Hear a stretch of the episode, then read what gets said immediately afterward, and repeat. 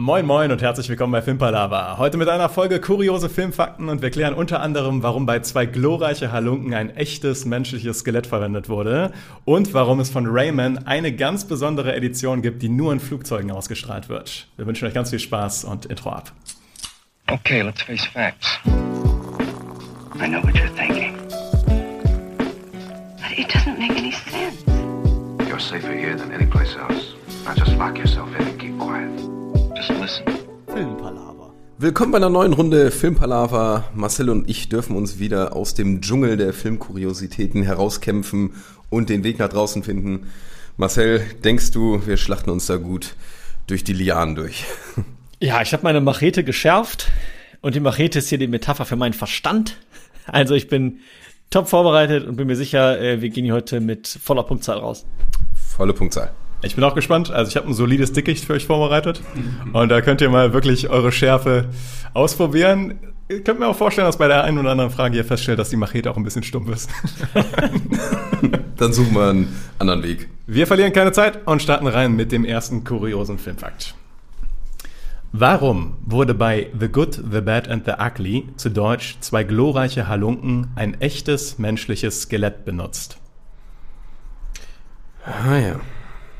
Okay, erste Frage, die sich mir schon seit Jahren stellt. Warum macht man aus The Good, The Bad and The Ugly zwei glorreiche Halunken? Aber das können wir an anderer äh, Stelle besprechen. Ähm, ein echtes Skelett. Also vereinfacht, ähm, die hatten gerade kein anderes da und es war tatsächlich leichter zu beschaffen, weil es da rumlag. Oder jemand von der Crew oder so ist kurzfristig gestorben. Haben sie gedacht, komm, den wollen wir aber im Film drin haben, der Arme. ähm, Den häuten wir kurz und ja, ach, da- da- das können ja Tiere erledigen. Ähm, die Frage Wir ist, also, kurios ich denken. spüre schon die, die stumpfen Macheten. okay. Wir schärfen vielleicht nochmal die nach. an den Lianen abprallen. Nee, ähm, ich kann mir vorstellen, der Film ist ja doch schon ein bisschen älter. Dass vielleicht tatsächlich einfach so die Requisitenkiste noch nicht so gut gefüllt war, wie sie es heute ist. Ähm, und die für so Skelette einfach keine, also das sah halt so unecht aus, vielleicht wollten irgendwie eine, eine Nahaufnahme machen. Und man hat dann halt in der Nahaufnahme so krass gesehen, dass es halt so ein Plastikskelett einfach ist, dass sie gesagt haben, okay, ähm, was machen wir jetzt? Und dann war das tatsächlich, wie du gesagt hast, einfach ein echtes Skelett einfacher zu bekommen, von irgendwie einer Uni geliehen, die das da irgendwie zu Studienzwecken nutzt. Und gesagt, hey, wir würden uns das gerne leihen für äh, zwei Tage für den Dreh. Wir achten auch darauf, dass da nichts mit passiert. Und dann habe ich es einfach mit einem echten Skelett gedreht. Ich würde nochmal, ähm, weil meine, äh, ich bin direkt draufgegangen, es ist natürlich ein Menschenskelett, aber es könnte ja auch ein Skelett eines Tieres sein. Und vielleicht ist das etwas äh, unkurioser dann, aber etwas äh, zielführender, weil ich meine, dass da einfach so ein ähm, in der Wüste nochmal so ein totes Tier rumlag und dann haben die da gesagt, ey komm, hier, das ist äh, gutes Setting, das nehmen wir einfach. Ähm, ist vielleicht wahrscheinlich als das Menschending, aber das Menschending wäre spannender. Es ist ein menschliches Skelett und die Theorie von Marcel war sehr gut ausgetüftelt, aber ist falsch. Ähm, Ein menschliches Skelett wirklich genommen. Ich fand dann äh, eigentlich dieses mit einer Uni oder so ein Schulungsskelett, das fand ich eigentlich eine gute Sache, dass man so eins nimmt. Aber scheint ja die falsche Fährte zu sein.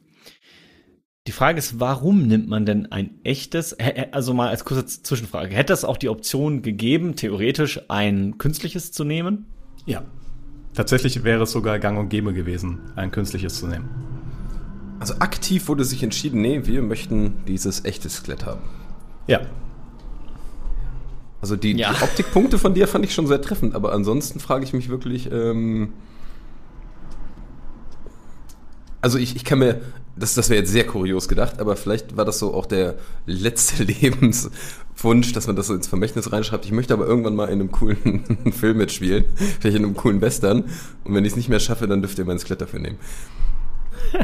Das findest du zu kurios? Das finde ich schon sehr, sehr kurios. Geht's in eine halbwegs, nee, oder? Ist die richtige Richtung. Ist Nein. richtige Richtung? Ist sogar ernst. sehr, sehr nah dran an der Lösung, würde ich Oh sagen. Gott, nein! Der Tobi wieder, wieder so wie, wie gewöhnlich, so nonchalant im, im Vorbeigehen, ah, das wird's eh nicht sein und trifft quasi fast. Weil Das ist wirklich ein Muster, was ich auch schon ge gemerkt habe. Tobi sagt immer, das wird's nicht sein und hier kommt die Antwort. Ja, genau, also hier bitteschön. Weil ich dachte nämlich sonst irgendwas mit ähm, Geruch oder so für die Schauspieler, dass es einfach einen anderen Effekt hat, aber dann ist ja, dann ist das alles falsch. Und es hat scheinbar wirklich jemand, ist halt die Frage, wer oder, oder was, was fehlt dir noch, Niklas? Die Richtung ist ja wahrscheinlich gut.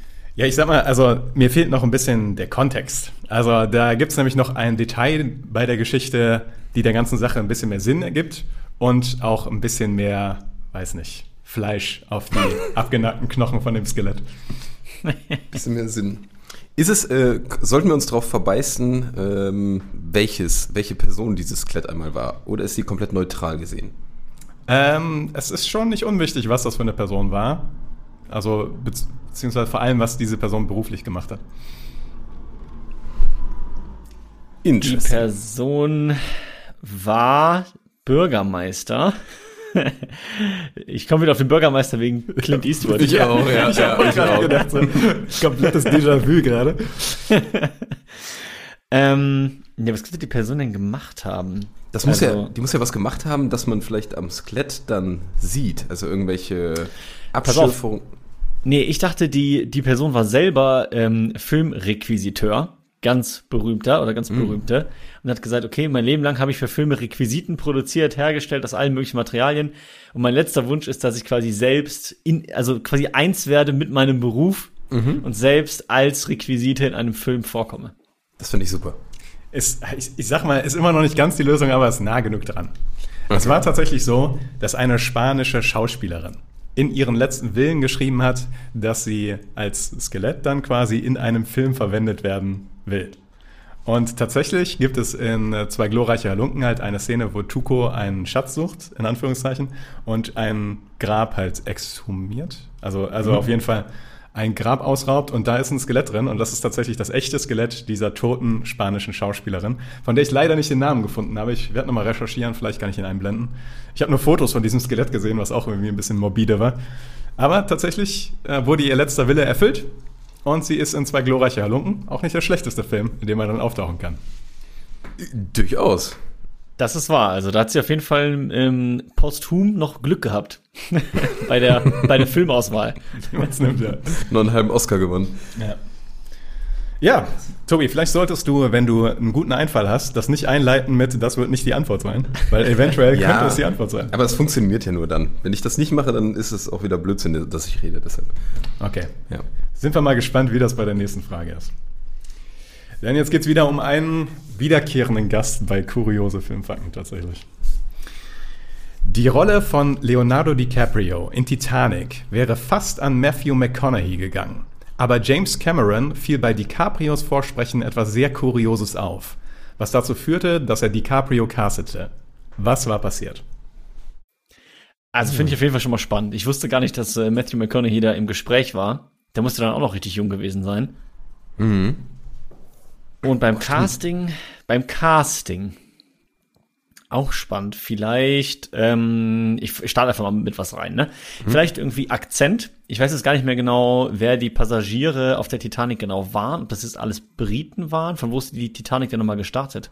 Ich glaube Südengland irgendwie meine ich. Ist Ja, die, Titan ne? nee, die Titanic ist auch in New York gestartet, oder? Oh. Oder wollte die Oh, ich nicht? glaub, die Oder ist- wollte die nicht ich nach glaub, New die ist York? von Amerika nach England gefahren. Auf jeden Fall war England irgendwie mit im Spiel. Ja, das stimmt, das stimmt. Also ich bin mir auch Und nicht ganz ich- sicher. Aber Und ich dachte jetzt vielleicht irgendwie Akzent, wobei Leonardo DiCaprio jetzt auch, glaube ich, keinen englischen Akzent hat, aber irgendwie Sprachfärbung, wo er gesagt hat, ah, das passt richtig gut. Deswegen hätte ich dich gerne. finde ich eine gute Theorie. Weil Matthew McConaughey ja auch so einen Süd Südstaaten-Akzent hat, ne, glaube ich. Oder Ja. Dialekt nennt man dann. Also, Er wirkt irgendwie südstaatlerisch. ja, ja. Hat nichts mit der Lösung zu tun, aber finde ich eine wirklich solide Theorie. Danke. Aber also äh, Matthew McConaughey war eigentlich schon vorgesehen. Also hatte die Rolle indirekt fast oder war einfach nur im Gespräch? Also die Story, das ist auch so eine Hollywood-Legende tatsächlich. Und die Story geht ein bisschen so, dass lange erzählt wurde, dass Matthew McConaughey quasi schon fest war und äh, dass diese Sache das dann geändert hat. Die Wahrheit ist wohl eher so im Graubereich, dass er eine Möglichkeit war und dann ist aber bei diesem Vorsprechen halt was passiert, wo James Cameron sich dann umentschieden hat. Also es war noch nicht definitiv Matthew McConaughey vorher. Und ich nehme an, äh, mit der Lösung, ihm ist dann aufgefallen, dass DiCaprio ein verdammt guter Schauspieler ist, ist etwas zu einfach. Das wäre nicht kurios genug, würde ich sagen. Das mir. Ja. Ja. Ich frage mich direkt, ob äh, DiCaprio da irgendwas äh, Bestimmtes gemacht hat oder ob es irgendwie auch so ein bisschen mit seinem optischen Erscheinungsbild irgendwie zu tun hat, dass es so gut passt. Ich war da gerade auch unterwegs, dass der vielleicht irgendwie, der hatte so Originalbilder von ähm, den Passagieren der Titanic, so während der Re Recherche Sachen rausgesucht und hat dann einfach gemerkt, okay, krass, DiCaprio sieht dem einen so ähnlich, dass es, dass es fast schon ein Porträt quasi ist. Hat dann gesagt, okay, das kann ich ja dann sogar fast noch geschichtlich argumentieren, warum ich ihn nehme. Ich muss sagen, ich finde eure vorgeschlagene Lösung fast schon besser als die eigentliche Lösung. Okay. Also auch sehr gute Idee, aber es ist leider auch nicht. Okay, bei, bei, aber beim Casting ist ihm etwas aufgefallen. Ja. Ich gebe einen kleinen Tipp, damit ihr so ein bisschen äh, aus dem Dschungel kommt. Ähm, es ging, also was ihm aufgefallen ist, war tatsächlich nicht an der Person Leonardo DiCaprio selber. Ich kann mir auch vorstellen, dass es das vielleicht noch schwerer macht. Aber es lag nicht daran, wie Leonardo DiCaprio aufgetreten ist bei diesem Casting. Sondern was er anhatte. Ich war jetzt auch bei, also auch nicht wie Nee, er. nichts an seiner. Person. Nichts an ihm. Okay, nichts an ihm. Ja, dann vielleicht, aber das wäre auch kein kurioser Filmfact, weil normalerweise, die achten natürlich auch immer auf die Chemie der Schauspieler miteinander. Wenn man dann sagt, okay, Kate Winslet und Leonardo DiCaprio haben einfach viel besser miteinander harmoniert, aber das wäre jetzt nicht kurios. Also das wäre halt Standardprozedere. Außer die hätten äh, in der, im Vorraum oder so schon rumgemacht oder sowas. Dann hätte er gedacht, oh ja, das will ich in meinem Film haben. Da scheint Chemie da zu sein. Ich, ich werde den Tipp noch ein bisschen intensivieren. Mhm, gerne. Tatsächlich hat Leonardo DiCaprio nichts gemacht in, an diesem Tag, würde ich jetzt mal sagen, das irgendwie das beeinflusst hat, was da passiert ist. Also außer natürlich ein solides, wahrscheinlich Vorsprechen abzuliefern. Okay. Das ist, ähm, Ist kurios, ne? Ja, es ist wirklich kurios. vor allem ist es echt schwer, da jetzt drüber nachzudenken, weil immer, ich denke die ganze Zeit jetzt an DiCaprio und was er getan haben könnte. Und da jetzt von wegzukommen, ist echt schwer. Deshalb, äh, sind wir denn eher im optischen oder eher im, sind wir bei Eigenschaften oder ist das, ist, Das, ist kann, ich nicht so, kann ich nicht so genau trennen. Also, James Cameron ist was aufgefallen. Ja.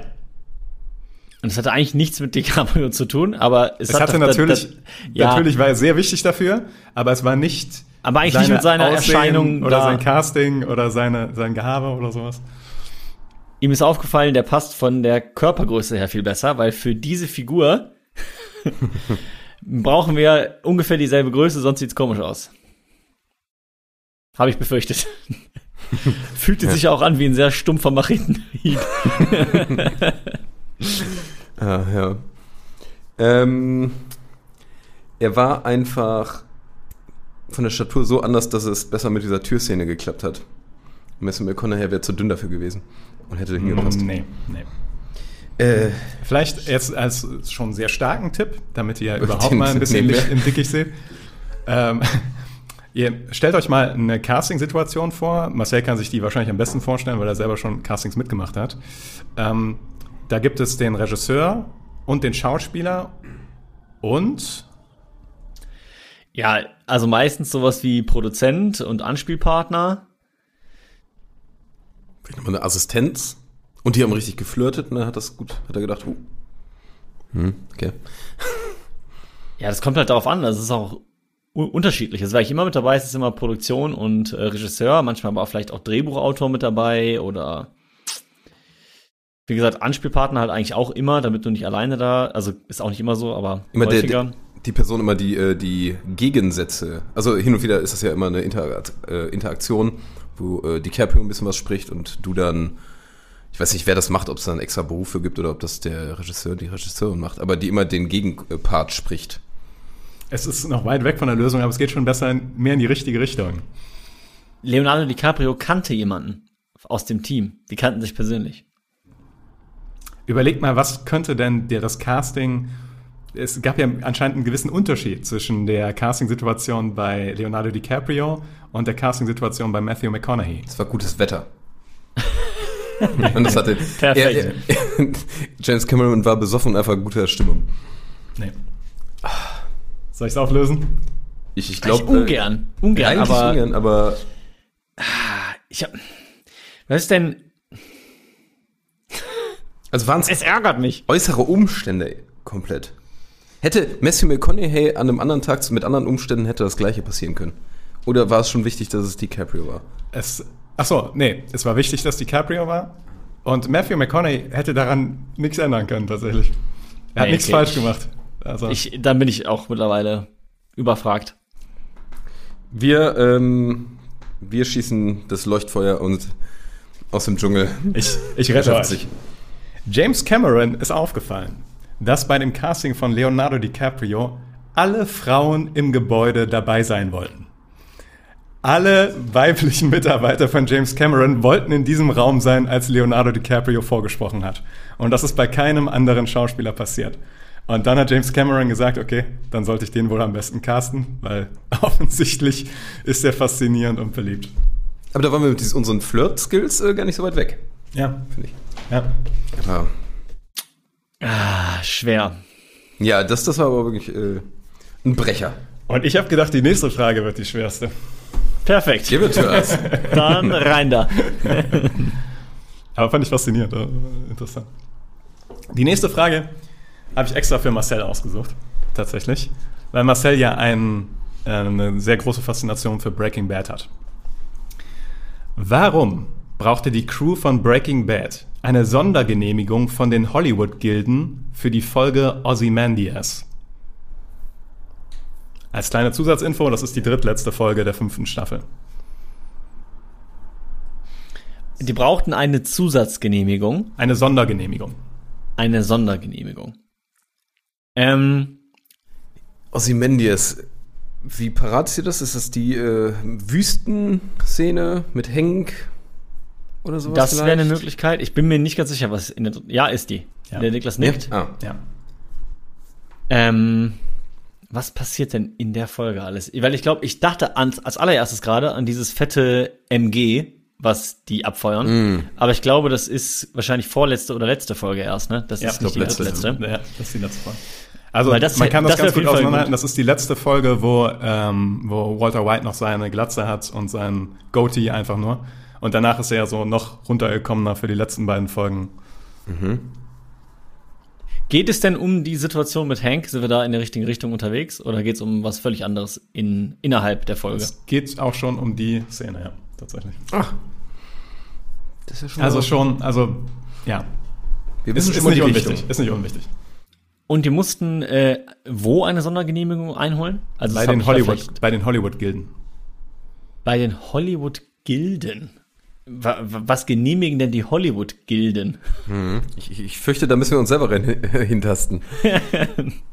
Aber das ist äh, in der Tat eine spannende Frage. Ich, ich weiß gar nicht, wer in der Hollywood-Gilde ist. Sind das dann Produktionsstudios oder sind das äh, Personen, Schauspielerinnen, Schauspieler? Ich habe überhaupt keine Ahnung. Wahrscheinlich so Produktionsstudios oder sowas, oder?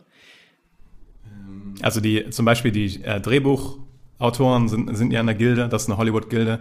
Die Schauspieler sind in einer Gilde, das sind im Wesentlichen die Unionen auch, also die äh, Gewerkschaften. Gewerkschaften, ja. Ja.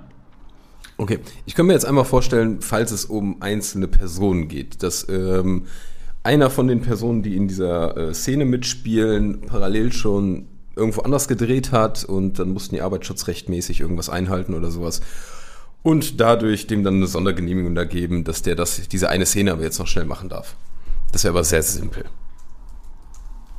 Äh, Mm, Vielleicht ist es, also ich bleibe mal bei Thema Schauspielergilde, dass es vielleicht so ist, dass ähm, in der Szene oder da generell in Szenen, wenn da Leute irgendwie niedergeschlagen werden oder so, dass ähm, tatsächlich, weiß ich nicht, äh, Brian Cranston gesagt hat, hier, ich möchte das so real wie möglich haben und ich möchte, dass der mir wirklich eine gibt. Und die dann gesagt haben, ja, das können wir nicht, nicht machen. Er hat gesagt, doch, ich will das aber so haben. Und dann haben gesagt, ja, das müssen wir aber erst abklären, weil äh, hinterher rennt uns da die Schauspielergilde die Bude ein, wenn das rauskommt. Und dann brauchen wir eine Sondergenehmigung, dass du sagst, du willst das und die auch sagen, ja, okay, für die Szene machen wir das so. auch eine gute Idee. Leider Auch auch nicht, so. Ich gebe euch noch so ein bisschen Richtung. Es hat mit dem Anfang der Folge zu tun. Ja, das ist, das ist aber ein schlechter Kompass, der, den du uns dazu wirst. Ja, ich sage ja, also ich habe eigentlich gedacht, das ist wahrscheinlich eine der schwersten Fragen, die wir Ja. überhaupt mal bei kuriose Filmfakten drin haben. Aber also, wir versteifen uns ja die ganze Zeit auf diese Wüstenszene mit Hank. Ist das am Anfang der Folge oder Das ist auf jeden Fall ein Faktor da, ja. Ja, also das äh, ist nicht unwichtig für diesen Fakt. Aber das ist auch der Anfang der Folge oder äh, der Anfang der Folge hat Relevanz für diese Szene auch? Ich bin mir tatsächlich nicht, also ist ein bisschen schwierig zu sagen. Ähm, es, soweit ich weiß, ist es nicht ganz am Anfang der Folge, aber es ist auch nicht unwichtig, dass, dass es nicht ganz am Anfang der Folge ist. Schwer zu beantworten tatsächlich. Ihr werdet gleich verstehen, warum. Ja. Ja, okay. Ähm, Ich sag mal, ich gebe noch einen weiteren Tipp. Ähm, geht mal durch, was immer am Anfang von ähm, Serienfolgen passiert. In jeder Serie. Ein An- Intro. Intro. Intro? Geht's ums Thema Intro? Ja, also äh, Nicht. teilweise. Also meistens was- ist das, worum es geht, im Intro. Das ist ja immer Ach so, ein okay. Riesentipp. Weil ich, weil ich wollte gerade sagen, bei Breaking Bad ist ja oft noch so, dass die ähm, vor dem Intro schon wie so eine Art Sneak Peek machen, was was passiert ist und Code dann Opener. kommt erst die Entwicklung. Ach so, ja, ja. Genau, äh, ja, ist wie so eine Art Cold Opener, aber äh, nicht ganz so konkret. spannend wie bei uns. Aber ähm, du meintest jetzt eher was im Intro tatsächlich. Also nicht. Okay. Ich, ich führe euch jetzt sehr aktiv ein bisschen dahin, aber ja. Das ist, glaube ich, notwendig. Ja, ich fürchte auch. Also im Intro, was ist denn da? Da hat man die Intro-Musik, die auch bei Breaking Bad recht ja prägnant ist. Aber das finde ich schon ein gutes Ding. Vielleicht haben die bei, ich weiß nicht, ob die in der Folge dann irgendwie anders ist oder sowas, dass die da von woanders was nochmal mit reingepitcht haben oder sowas. Oder dass es mit irgendeiner Art, äh, vielleicht hängt es ja auch mit Ozymandias, also mit dem Titel oder so zusammen. Das, das gab es schon und dann brauchten die die extra Genehmigung. Wir wollen aber wirklich diese Folge unbedingt so nennen. Also, dass man in so eine rechtliche Geschichte eher geht wieder. Überlegt mal, was den Gilden wichtig sein könnte, was im Intro ist. Kannst du uns ganz kurz helfen? G Gilden in Richtung Schauspielerinnen, Schauspieler, Regie, Produktion oder ist das vollkommen egal? Ähm, das geht mehrere Gilden, also mehrere Gewerkschaften was an. Das gilt sowohl die Okay. Schauspieler was an, als auch die Directors, als auch die Gilden von den Produktionseinheiten. Was im Intro genannt werden soll oder gezeigt werden soll. Vielleicht der Name der Serie. Ah, ja, aber Namen von Personen. Vielleicht haben die da schon mal Namen aufführen wollen und die wollten extra sagen, nee, lass die ganz sicher nicht reinnehmen, damit man nicht eben durch das Intro schon weiß, diese Person stirbt oder ist nicht mehr dabei. Also, dass es in so eine Richtung geht. Dass sie da Das- explizit wen raushauen wollten. Das finde ich eine smarte Idee. Die Richtung ist gut. Die Richtung. Der, die, der Spin darauf ist noch falsch. Aber die Richtung ist gut. Okay, also es geht irgendwie um Nennungen von Personen im Intro, für die sie eine Genehmigung haben wollten, entweder die rauszulassen oder reinzunehmen. Nee, das ist der Spin, der falsch ist. Ah, okay. Da, okay. Aber es geht um die Credits.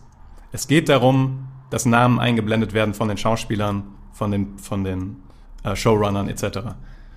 Das ist halt wichtig für die Gilde, dass sowas passiert. Oder für die Gilden.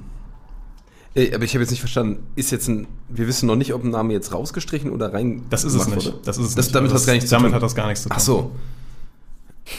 Das, äh, das wirft einen immer irgendwie dann gefühlt wieder so auf Null.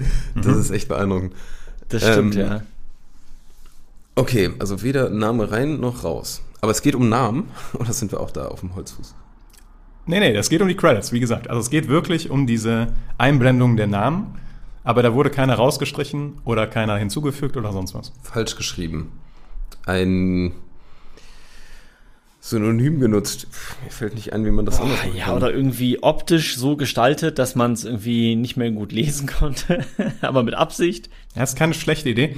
Ihr solltet in die Richtung denken, es geht ja darum, die Crew hat das sehr bewusst gemacht. Und das in einer Folge, die man als dramatischen Höhepunkt der Serie beschreiben kann. Und jetzt könntet ihr überlegen, was an den Credits wichtig ist oder was diesen Dramatik, sage ich mal, irgendwie beeinflussen kann, was man vielleicht in dieser Folge anders machen wollte. Bei den Opening Credits, aber wir reden von den Opening wir reden Credits. von den Opening Credits. Vielleicht hat man die an eine ganz andere Stelle gepackt, weil die Sache ist ja, normalerweise kommen die ja ziemlich am, am Anfang, damit klar ist, wer ist mit dabei. Und die haben aber gesagt, nee, wenn wir da am Anfang die Opening Credits machen, dann geht die ganze Dramatik aus der Szene so ein bisschen raus, weil wir wollen den Fokus komplett auf der Szene haben.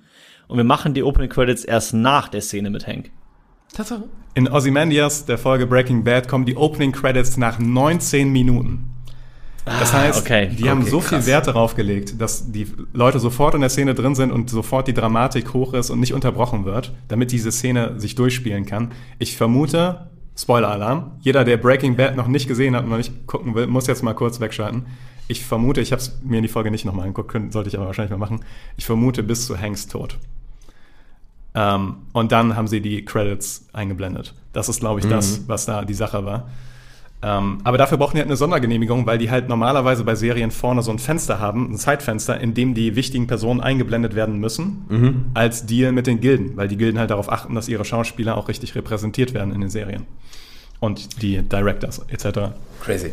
Macht jetzt, wenn man es weiß, total Sinn. Ist auch irgendwie Aber- simpel jetzt. Ja, aber drauf zu kommen ist tatsächlich echt schwer. Also ja, mir, mir auf war die bewusst, Idee dass kommen, schwer wird, ja. mit den Credits und auch da, dann noch auf die zeitliche Versetzung aus dramaturgischen Gründen war schon nicht so einfach. Ich finde immer das Schlimmste bei kuriose Filmfakten ist, man, man stellt so eine Theorie auf und dann heißt es so, ja, die Richtung ist gut, aber ist komplett falsch. Und du denkst dir so, ich weiß überhaupt nicht mehr, wo ich bin. Ich weiß gar nicht mehr, wo ich anpacken muss. Ja, ich versuche ja immer daran zu sagen, oder ich versuche ja einen Tipp zu geben, was daran richtig ist und was falsch ist. Zugegebenermaßen, manchmal bleibe ich dann auch ein bisschen grob, aber das kommt dann immer darauf an, wie lange ihr schon bei der Frage unterwegs seid. Ja, ja. Nein, ich, ich finde es auch gut, dass doch du immer erstmal ein bisschen grob bleibst. Also, Ja. weil man will ja auch nicht dann so richtig mit der Nase drauf gestoßen werden. Das machst du dann später trotzdem, aber das kommt dann halt erst mit der Zeit. So, jetzt habe ich aber etwas, was vielleicht nicht ganz so schwierig ist und äh, vielleicht euch ein bisschen wieder auf den Weg zurückholt. Für den Film School of Rock wollte Jack Black unbedingt einen Led Zeppelin-Song. Die Band ist aber bekannt dafür, nur sehr ungern ihre Songs dafür zu lizenzieren, also in Filmen benutzen zu lassen. Er schaffte es trotzdem durch eine sehr ungewöhnliche Aktion. Was tat er? Dass die gesagt haben, ja, ihr dürft den Song nutzen. Genau. Und der Song wurde im Endeffekt auch benutzt im Film School of Rock. Aha. Ähm, ja, also er, also er hat auf jeden Fall mit Tenacious D, er hat ja seine Connections in die Rockszene, sag ich mal, hinein. Also ganz simpel könnte man erstmal in so eine Richtung schießen. Der kannte die Leute, großer Fan davon. Vielleicht hat er irgendwann mal bei irgendeinem fetten Auftritt äh, mitgecovert oder hat äh, mitgespielt vielleicht bei einem Zeppelin, Led Zeppelin-Konzert. Beziehungsweise genau andersrum. Äh, irgendwer durfte bei dem mit rein. Also ich meine, die sind berühmt genug, die brauchen jetzt nicht den Fame von äh, Jack Black, aber das ist so irgendwas in Richtung musikalische Zusammenarbeit ist. Vitamin B als erste Idee? Das ist leider komplett falsch. Komplett Es falsch. war nicht kurios genug. Ne? Also Ja, wenn er einfach ja. jemanden kennen würde, wäre das natürlich einfach. Aber das war es nicht. Ähm, aber ich glaube, die generell die Richtung mit Tenacious D, beziehungsweise dass er halt selber Mus Musiker, Musiker ist, ist, glaube ich, nicht verkehrt. Also da halt irgendwas in der Richtung eine Aktion gemacht hat, irgendwie auf einem Konzert oder ähm, was sie dann halt überzeugt hat zu sagen, ja, okay, komm, das war schon nice. Und der, der Jack Black ist ja auch so ein abgefahrener Typ. Jetzt ist halt die Frage, was könnte der genau gemacht haben, was so abgefahren war, dass die gesagt haben, ja gut, du kriegst unser Lied für den Film. Ähm, Was, du warst ja gerade schon was auf einer Fährte. Also was dem sehr nahe kommt auf jeden Fall. Ja, vielleicht auch im Konzert oder so. Hat er irgendwas gemacht? ähm, aber was denn? Also ein Lied von, von denen gecovert oder äh, besser, ja, was ist besser, aber irgendwie neu interpretiert, interpretiert? Oder er hat gesagt, hey komm, dann komme ich zu in einem Konzert von euch und ähm, trete da auf als Überraschungsgast. Die wussten das, das gar nicht. Und dann kam auf einmal Jack Black auf die Bühne und hat den Song, den er gerne im Film haben will, als Jack Black performt. Auch interessante Idee. Ich sag mal so, es war kein Konzert, aber es ist vor vielen Leuten passiert tatsächlich. Ähm, das ist wichtig dafür. Ähm, und es war auch nicht so, dass äh, Jack Black irgendwie bei äh, Led Zeppelin dann irgendwie als Überraschungsgast aufgetreten ist. Es geht übrigens um The Immigrant Song. Den habt ihr vielleicht noch halb im Ohr, aber Leider gerade nicht. Ist der, spielt er in der, äh, im Film, ist der genau eins zu eins oder ist das eine Art Coverversion? es ist die Led Zeppelin-Version, aber natürlich geeditet. Also nicht die volle Dauer vom, vom Song. Ja. Ist ja nie eigentlich, wenn es in einem Film benutzt wird. Aber es ist schon von Led Zeppelin. Äh, und das ist, sp- spielt quasi bei so einer Collage, wird das drüber gelegt oder so. Also es ist so Hintergrundmusik im Prinzip. Ja, ja. Also Ähm, ja, ich denke halt an, ja, das Ding ist Led Zeppelin, ähm, was kann man denen geben? Also die, die haben ja eigentlich alles. Also die Ja, das brauchen frag ich mich halt auch. kein Fame, kein Ja. Publicity.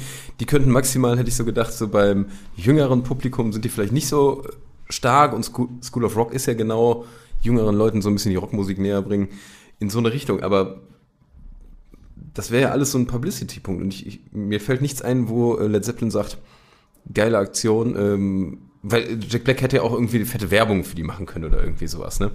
Da gibt's ja eine Menge, aber ähm, hat er Led Zeppelin bei dem Tenacious D-Film mit reingenommen oder sowas? Oder Nee. denen irgendeinen Vorteil verschafft? Oder ist es wirklich nur eine glaub- Medienaktion? Ähm, ich glaube, was ihr, genau, was ihr gerade noch äh, falsch, quasi in welche falschen Richtung ihr vorschreitet, ist, dass Jack Black etwas für die gemacht hat. Also es war jetzt nicht so, dass Led Zeppelin dadurch irgendwie einen großen Vorteil durch Jack Black oder sowas hatte. Also Jack Black hat nicht irgendwie den Werbung verschafft oder den irgendwie ein Zusatzkonzert beschafft oder sowas. Es war eher in eine andere Richtung. Ja, was, ich mag mal, was macht man für jemanden oder was macht man, wenn man von einer Person etwas will, aber man kann der Person nichts bieten? so, ich weiß, die, die Situation kennt ihr nicht. Ja, du hast gesagt. Betteln. Ja, das ist die richtige Richtung, aber auf eine innovative Art und Weise. Okay.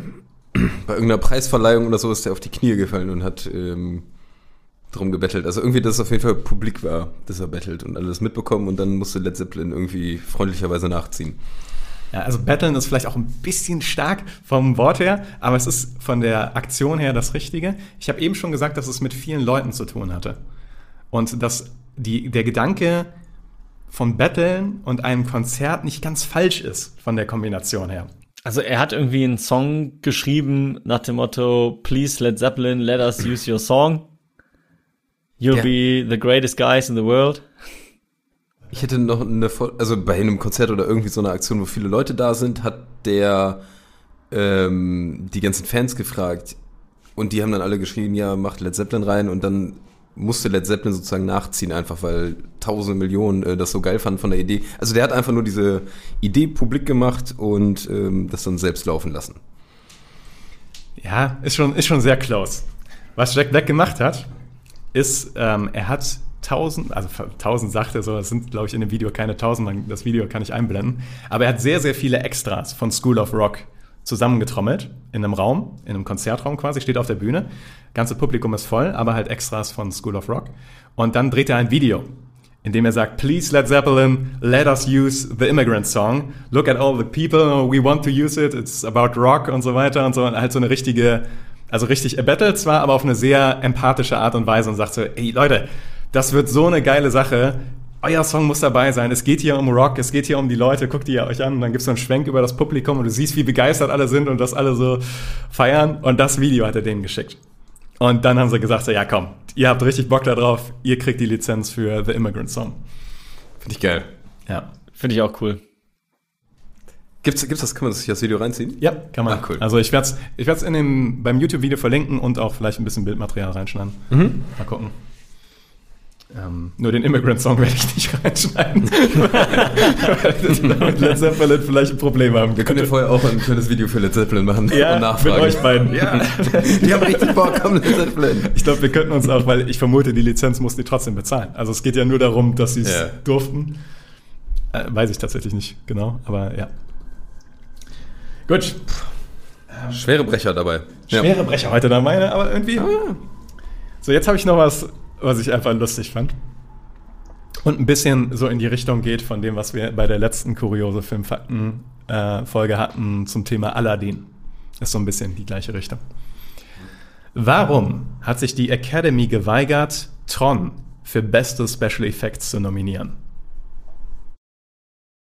Okay. Okay, also zumindest Tron habe ich noch zumindest halbwegs gut im Kopf mit den äh, fahrenden Autos mit den Streifen hinten dran. Ähm, mochte ich früher als Spiel richtig gerne. Hm? Tatsächlich fand ich immer ziemlich witzig. Äh, geweigert, das für Special Effects zu nominieren. Das ist tatsächlich eine gute Frage, weil gefühlt sind da sehr viele Special Effects drin. Es ist auch ein bisschen eine Fangfrage. Weil es nur Special Effects sind, vielleicht. Und das, äh, Ja, weil der Film daraus besteht. Das finde ich gut.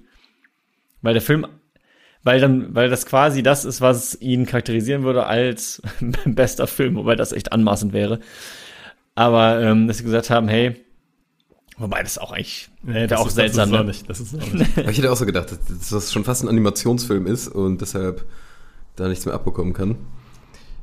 Ähm, Ja, das, die, die Richtung finde ich gar nicht so schlecht, dass sie im Prinzip sagen, okay, was ihr da macht, ist ja im Prinzip alles nur noch CGI. Das, also, das hat ja gar nichts mehr so mit Special Effects tatsächlich zu tun, wo ich sage, okay, ich mache handwerklich was, sondern es ist ja alles nur noch Computer ge generiert. Und deswegen äh, führen wir das nicht unter Special Effects. Es ist, deswegen war es eine Fangfrage. Es ist im Wesentlichen die Lösung. Yes. Ja, die Academy hat gesagt, ihr dürft äh, nicht dafür nominiert werden, weil ihr Computer benutzt habt. Was natürlich heutzutage Okay. so bei Special Effects denkst du so, bitte was? Und äh, tatsächlich war es halt, ich, der ist von, ähm, ich habe gerade nochmal so nachgeguckt, alt? von 82 ist der. Ach, ich, hab, ich war auch die ganze Zeit bei dem neuen. Bei Tron Legacy warst du wahrscheinlich. ja, das kann sein. Da fand ich die Bilder. Okay. Nee, nee, der, alte Tron ähm, wurde, wurde nicht nominiert tatsächlich, weil die Computer für die Special Effects benutzt haben. Und was aus der heutigen Perspektive einfach ein bisschen kurios ist, weil äh, wenn du das Kriterium zu Rate ziehen würdest, würde halt kein Film mehr nominiert werden. Das Ja. ist wahr, ja. Was so ein bisschen die Frage auch aufwirft, ne, wäre ja eigentlich ganz cool, wenn es zwei Kategorien gäbe. Beste? CGI, also Computer Generated, und beste handwerkliche Effekte. Das stimmt. Mhm. Fände ich auch sinnvoll, da würde man das auch ein bisschen mehr honorieren, so, wenn die Leute das halt handwerklich machen. So Mad Max oder so. Ja. Ist halt schon krass, wenn die da die kompletten Autos einfach bauen und die ganzen Sachen. Das, also, ich finde das halt schon nice. Ja, oder auch die, halt die Stunts und so weiter von Tom Cruise und so. Das sind ja auch handwerkliche Effekte. Ja, ja, stimmt. Es würde sogar an vielen Stellen, fände ich das richtig gut, wenn das unterschieden werden würde. Weil man dann vielleicht auch ein bisschen mehr das Gefühl dafür bekommt, was jetzt wirklich da geleistet wurde am Set. Ja. Das ist ja auch, ich meine, Stuntman könnte man ja auch genauso als Kategorie oder war, glaube ich, auch schon mal im Gespräch. Also es gäbe ja noch eine Menge Zusatzkategorien, die man reinpacken könnte. Ja. Von diesen unfassbar vielen Leuten, die da mitarbeiten. Ja, aber es sind halt schon verdammt viele Kategorien, ne? Und Es gab doch vor ein paar Jahren die Diskussion, viele Kategorien zu streichen tatsächlich, ne? Oder zumindest nicht zu übertragen, weil genau, nicht, damit nicht es, live zu übertragen. damit es schneller durchgeht, ja. Was dann aber auch irgendwie nicht nice war für die ganzen, sage ich mal, Kategorien, die auch mal gesehen werden wollen. Mhm, genau. Und das finde ich auch richtig tatsächlich. So, Eine habe ich noch. Ein Abschlussbrecher. Nee, ist kein Brecher. Sehen wir da, wir sind fast raus aus dem Dschungel, Marcel. Ja. Gut. Ist eigentlich, äh, tatsächlich würde ich sagen, es ist die einfachste heute. Aha. Ja, so zum Abschluss. Warum wurde der Film Rain Man mit Tom Cruise und Dustin Hoffman für die Ausstrahlung in Flugzeugen noch einmal besonders geeditet? Für die Ausstrahlung in Flugzeugen, also wenn man den Film im Flugzeug guckt, dass man da eine andere Version in irgendeiner Art und Weise hat.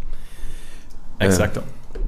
Also, Sehr meine erste Idee, ich weiß nicht genau, was in Rain Man passiert tatsächlich, muss ich äh, zu meiner Schande gestehen, aber ich würde vermuten, da ist einfach ein Flugzeugabsturz drin. Und zwar so ein dramatischer. Und habe gesagt, okay, bevor die Leute da Schnappatmung kriegen, wenn sie den, den Film schauen, nehmen wir die Szene raus, wir machen einfach nur, ah, okay, Flugzeug, keine Ahnung, und dann sind die halt abgestürzt und dann ist gut. Ich glaube, du bist halt nah dran, weil ich würde sagen, also Rain Man, wenn ich den Film nicht verwechsel, ist das der mit dem autistischen, aber Superbrain? Wo das, das Hoffmann, ne? Ja. Das ist. Und ähm, ich habe auf jeden Fall noch Szenen im Kopf, wo er die ganze Zeit immer so Wahrscheinlichkeitskalkulationen macht. Und wahrscheinlich gibt es eine Szene, wo er dann, wie du treffend sagst, Wahrscheinlichkeiten von Flugzeugabstürzen irgendwie reinhaust. Oder sagst, das ist wahrscheinlicher als das und das wollten die in den Flugzeugfilmen äh, nicht drin haben. Er ist close enough, würde ich sagen. Oh, ich dachte, es gibt, ich hätte- es gibt, ist close enough. Es gibt die Szene in Rain Man, wo äh, Tom Cruise und Dustin Hoffman halt am, am Flughafen stehen und Dustin Hoffman ähm, sagt halt zu jeder Airline, mit der die fliegen wollen, dann und dann ist das Flugzeug abgestürzt und so weiter und so fort, Ah. damit fliege ich nicht. Und dann sagt okay, Tom Cruise wieder, okay, dann nehmen wir halt die Delta Airline und dann sagt er, nee, nee, 1974 ist da, da das abgestoßen, mit der, mit der fliege ich nicht und so weiter. Und das geht, geht alle Airlines durch und so. Ähm, also de facto. De facto war es das, was du sagen wolltest. Also ein bisschen. Guter Film. Ja, auf jeden Fall. Bisschen Ehrenrettung hier am Ende noch betrieben. Ja, ein bisschen. Ein bisschen. Aber gerade dieser Breaking Bad Part, das war echt ein. das war Ozymandias. echt- Das war echt schwer. Muss ich was sagen. Ja, aber echt schwer. Ja, aber man muss euch ja auch ein bisschen, Ja, natürlich. natürlich, Aber- natürlich. auch ein bisschen die Gehirne zum Kochen bringen. Beschweren uns ja auch nur indirekt. Genau, genau, genau. Ja. Und wir würden sagen, das war die letzte kuriose Filmfaktenfolge für das Jahr 2023. Aber wir haben noch ein kleines Special für euch vorbereitet. Ähm, eine extra Folge Filmpalava, die es leider nur bei YouTube gibt, weil wir da Filme malen machen, beziehungsweise Montagsmalen mit, äh, Mo nee, Montagsmaler mit Filmen. Genau, ja. Und unser guter Marcel ist da unser Maler und wir Unser beide. Künstler. Unser Künstler, genau.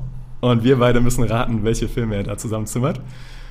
Und wir können euch schon mal sagen, die Folge hat uns sehr viel Spaß gemacht. Und Auf alle äh, Fälle. hoffen euch auch. Und darauf könnt ihr euch auch zumindest zwischen den Feiertagen freuen. Das Genau. ist kleine Vorankündigung. Und ansonsten, Schöne Weihnachten. genau. Und So ist like und Abo da. schöne Feiertage. Und rap, rap, rap. rap, rap, rap.